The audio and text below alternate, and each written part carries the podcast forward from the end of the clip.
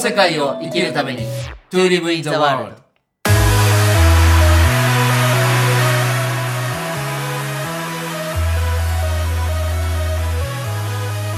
大ちゃんこんにちはこんにちは、直樹さん。いやー6月早かったなまあいつも早いんですけどもう30日ですよはい。いかがお過ごしでしたか、6月は。いやーなんかねもうこの数ヶ月あまり変わりなくっていうか変わらないように暮らしてました変わらないように。うんうん。うんあのー、1日まあ5時か6時に起きてうん。午前中仕事をして午後もちょっと仮眠したりあと夕方になったら走ってでご飯食べて本読むっていうもうこの繰り返しでしたねいいリズムで暮らされてたんですね。そうですねやっぱリズムはすごくある一定になるように うん、してましたけど、大ちゃんはねぶらり旅をやってそうです。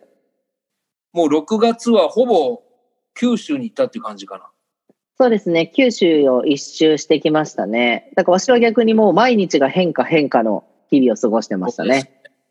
で、この間ちょっとあの、大ちゃんのね、あの、Facebook の、えーライブを僕も参加させていただいて、その辺のはね、二い人の今やってることが、ちょっと一見対照的なんだけど、はい。まあ、実はどっかで、あの、またクロスしていく面白さみたいな話もしたんですけどね。はい。今日はあの、そういう旅から、ちょっと今、小休止ですよね。はい。の今、小休止中。はい。旅を体験してきた大ちゃんに、あえてその、暮らしっていうことをね、はい。ちょっと今日は聞いてみたいと思って、まあ、九州旅しながらいろんな人に会ってきて、いろんな人の暮らしを見てきた、生き方、あり方を見てきたと思うんですけど、はい。なんか暮らしっていうことでね、ちょっと大ちゃん、言葉いただきたいなと思って。うん、なるほど。わかりました。えっとですね、暮らしについては、やっぱりすごいシンプルに言うと、どこで誰と生きるかなんですよね。暮らしの。のベースって。で、みんなね、何をするかが最初に来てると思うんです。はい。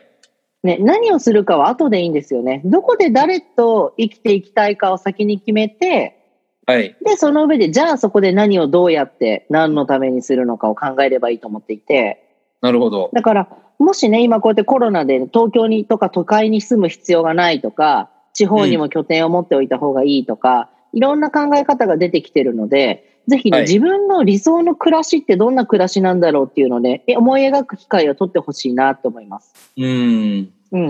も、その言葉が出てくるってことは、大ちゃんも何か掴んだのかな。わしはずっと、あの、自分は海が見える高台で、民宿でもしながら暮らしたいっていうのはずっと自分の中のイメージであるので、それは誰と。 そうそれはもちろん家族が自分でできたらなんですけど、だからう今ん一人だから定住してないんですよ。なる私ほ家ど。族できたら定住する予定なので、なるほど。まああと2、3年なさそうなんですけ ど。いやいや、いや、やだ、わかんないよ。だって、 もしかしたら年末ぐらいに、実は、ねできるかもししれないですよね。そうですよねで。もね、うんまだあと2、3年はできないの で、まあ今は移動しながら、じゃあ本当に自分が暮らしたい場所ってどこだろうっていうのを探すっていうのも一つ今回旅の目的でもありますね。そういう意味では、九州はどうでした大ちゃん的とに。ても、とても良かったですね。ああ、なんか2、3個、こんな出会いがあったみたいな話いただければ。あ、はいはい。えっと、まあ、まずはですね、あの、熊本県は最果てっていう、あの、エコビレッジに行ってきたのはすごく大きくて、えうん。はい。そこは1万坪の土地に、今、子供が10人、大人が20人ぐらい、30人ぐらいでお住んでるんですけど、はいもう10年ぐらい続いてるエコビレッジなんですよね。ええそう、やっぱね、10年続いてるっていうのはすごいお、すごいことだなと思っていて、うん。一つそこもね、あの、すごいう山の上にあって、まあ、海はもいもちろん見えるんですけど、ある意味下界ともこう、一定の距離がありつつ、自分たちで、ね、鶏育てたり、畑をやったり、果樹園を作ったり、ゲストハウスやったりっていろんな試みをしてるので、一つこう、はい自分の中でのこう新しい出会い、インストールできるものがありましたね。あーあのー何回か前かな、大ちゃんとあのーコミュニティの作り方っていうのをね、はい。この、この世界でも発信したんですけど、配信したんですけど、そういう観点から見たら、その、最果ては、これはカタカナで最果てって調べたら出てくるんですか出てきます、出てきます。最果てはそういう、なんか、これからのコミュニティのか観点から見たら、どういうバランスが、なんか大ちゃんから見ていいと思ったうん。あの、最果てってちょっと面白いのが、普通のエコビレッジって、えっと、今の社会はダメだとか、資本主義はダメだ。だから自分たちの理想郷を作るんだって言って反発して作るタイプが多いんですよ。今までもそうですよね、この何十年かも。そうそう、特にヒッピームーブメントとかってそういうのが結構大きかった気がして、結局ヒッピーの愛の力か、なんかこう、あの、経済のお金の力かみたいなののこう、なんか天秤にかけてどっちかしか選べないみたいなのが、最果てはあくまでこう、社会構造を、新しい社会構造を見つけていくための実験の場所が最果てなんだっていうスタンスを持っていて、おーだからこう結構スタートアップとかベンチャー企業と組む試みをしていたりとか、うもちろん。んエコで循環型のことをしたりとか、住人一人一人がこう自分の生計を成り立たせるためのなりわいを考えたりとかっていうのをすごくね、社会にも開けてたので、うん。うん、場所はすごく居心地が良かったし、フィーリングが合いましたね。えー、その大人20人、まあ当然男性も女性もいると思うんですけど、皆さんどういうその暮らし方してるんですかその、例えば経済なんかはどうなってるんですかえっとね、わしはそこまであの、その人たちとはまだがっつり詳しくは会ってないんですけど、もちろんちょっと山を降りて出稼ぎに行ってる人もいれば、ゲストハウスを運営してる人もいれば、そこの中でバーを経営してる人もいれば、えー自分でこう電子書籍とかを作ってる人もいたりとか、あと今後はなんかこう自分たちでビールを作ったりとか、あ、あ面白とい、ね。工房工房を作ったりとか、うん。その衣類を作ったりとか、いろんな関わり方がとかいろんななりわいがあるみたいですね。うーんあのね、ぜひ、あの、今後また、再発さんに行く機会がある、ある、機会があればっていうか、俺と大ちゃんで一回、もう一回訪問してみてもね、なんかそういうことを知る前提で行ってもいいんだけど、その辺がね、大ちゃんも前の回で言ってくれてましたけど、やっぱ経済的な動きっていうのもすごく大事ですもんね。そうですね。お金はね、ないよりはあった方がいいので、うん。うん。でもね、みんなね、多分ね、大げさに考えすぎなんですよ。ほうん。なんかね、お金って別にね、何度でもなるんですわ、本当うに。ほうほうほう。本ほ当何度でもなる。う。うん。うん。だからお金よりもやっぱりさっき言ったどこで誰と住みたいのかっていうところの where と who、特に who がすごく大事で、はいはい。うん、誰と住みたいのかっていうのが定まってれば、うん意。外と人生ってタンタンタンってこう次のステップに流れに乗っていけるので、なるほどね。うん。大ちゃんもじゃあ自分がここだっていう場所とさっき言った家族ができればね。はい。なんか大ちゃん的にはなんかどういう場所がいいとかってあるのまあか家族があもうもわししはだとして。はい。わしはあのね、潜れる綺麗な海がある場所ですね。おう潜れやっるぱ海海がが好きなので。うん、潜れる海があるっていうことは結構エリア限られてくるよね。そうなんです、そうなんです。やっぱりね、綺麗な場所って少ないんですよ。うん。うん。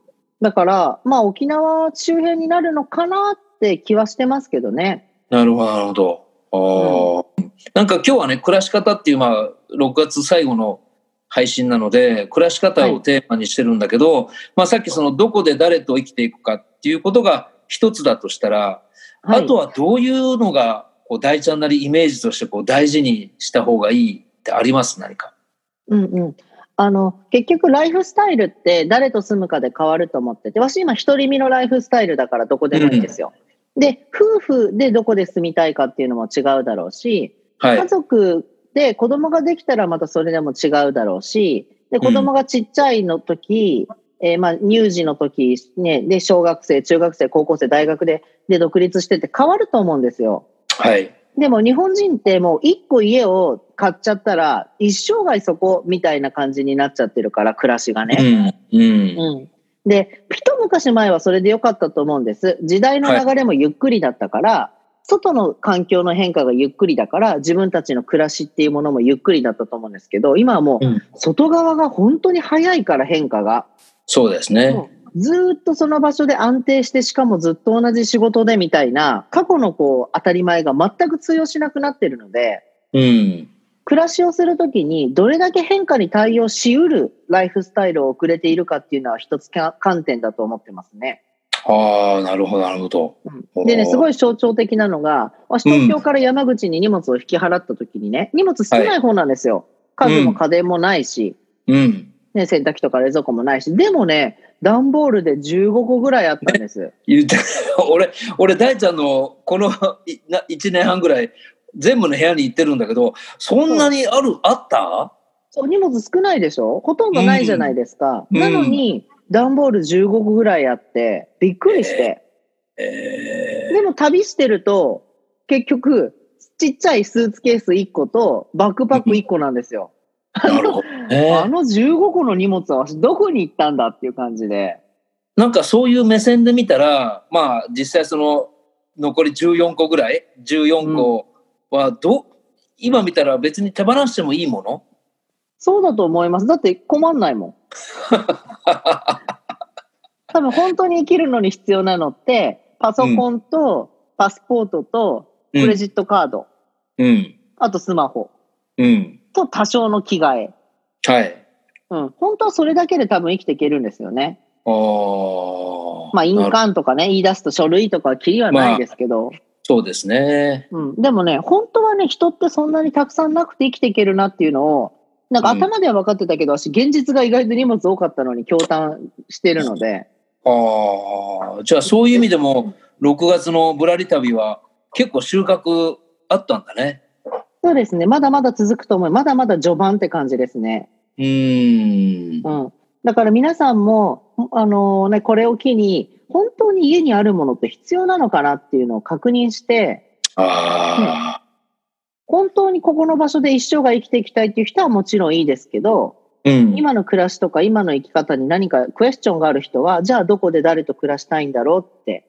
じゃあそのために必要なものとか、そのために自分ができるようになることって何かなってぜひ考える機会を持っていただきたいですね。なるほどね。いや、うんこの数ヶ月のね、コロナ禍の中で、まあ、いろんな人がこう、断捨離してますとか、片付けてますって、意外とそういう記事を SNS でも見るんですけど、えー、これでもまだ多分、いっぱいも荷物が多いんだろうね。うん、そう思いますね。ああとは何かまだ多ったなあ。ああ。あとは何か今月、これは言っときたいみたいなものはありますか暮らしに関してですかうん。うん。まあね、結局、多拠点になると思ってます、私は。人のライフスタイルが。なるほど。一つの拠点じゃなくて。でも、うん自分一人で多拠点を維持するのって難しいので、そうですね。例えば今世の中で言うとアドレスっていうサービスとか、あとハフっていう、うん要は家とか拠点がなんか全国に転々としてて、一律のお値段を払うとそこに滞在できるっていうサービあスりとかますがね、。うん。はい、増えてきてるんですけど、うん。でも別にね、友達がいればそんなサービスお金払って買わなくてもよくて、うん。うん、だからね、本当に人とのつながりっていうのがめちゃくちゃ大事な時代になると思いますね、これから。そう、確か確かにそうですよね。う。うんん。どうぞじゃあ。本当に困ったら、多分私ね、とりあえず、なんか大輔本当に困ってます。1週間ぐらい止めてくれって言 ったら、まあ、1ヶ月が4週間だとして、だいたい50人ぐらいいればいいわけじゃないですか。そうですね。 多分ね、私なんとかなるんですよ。ああ、そう。でもそうなかなかみんながね、みんな大ちゃんみたいにできるわけじゃないから。そう。でね、でもそれが、ふふあの、変で、例えば小学校とか中学校の時って一クラス30人、40人いたわけじゃないですか。うん。なのになんかね、大人になったら友達が減るっていう謎の社会なんですよ、日本って。ああ、確かにそうだね。だって大人になった方が選択肢も増えるし、可能性も増えるし、できることも増えるのに、んなぜか大人になる方が友達が減るという思い込みが起きてるんですよ。ああ、それ思い込みなんだね。思い込み、だって思い込みじゃないですか。うん。ね、だって小学生は自分の小学校以外ね、塾ぐらいしか友達できないだろうし、中高も部活ぐらいが限界でバイトとかね。はい。でも大人って本当にいろんなことができるんだから、なしてそれに友達が少ないんちゃろうかっていうのは思うので、なるほどね。ずーっと言ってますけど、本当にもう誰と共に生きるのか、誰のために生きるのかっていうところを真剣に向き合えば友達は増えますから、ううん。ん。で、ほど欲しい欲しいじゃなくて、与えることに喜びを感じる人生を生きていくこと、うん。うん。をぜひしてほしいなって思いますね。なるほど。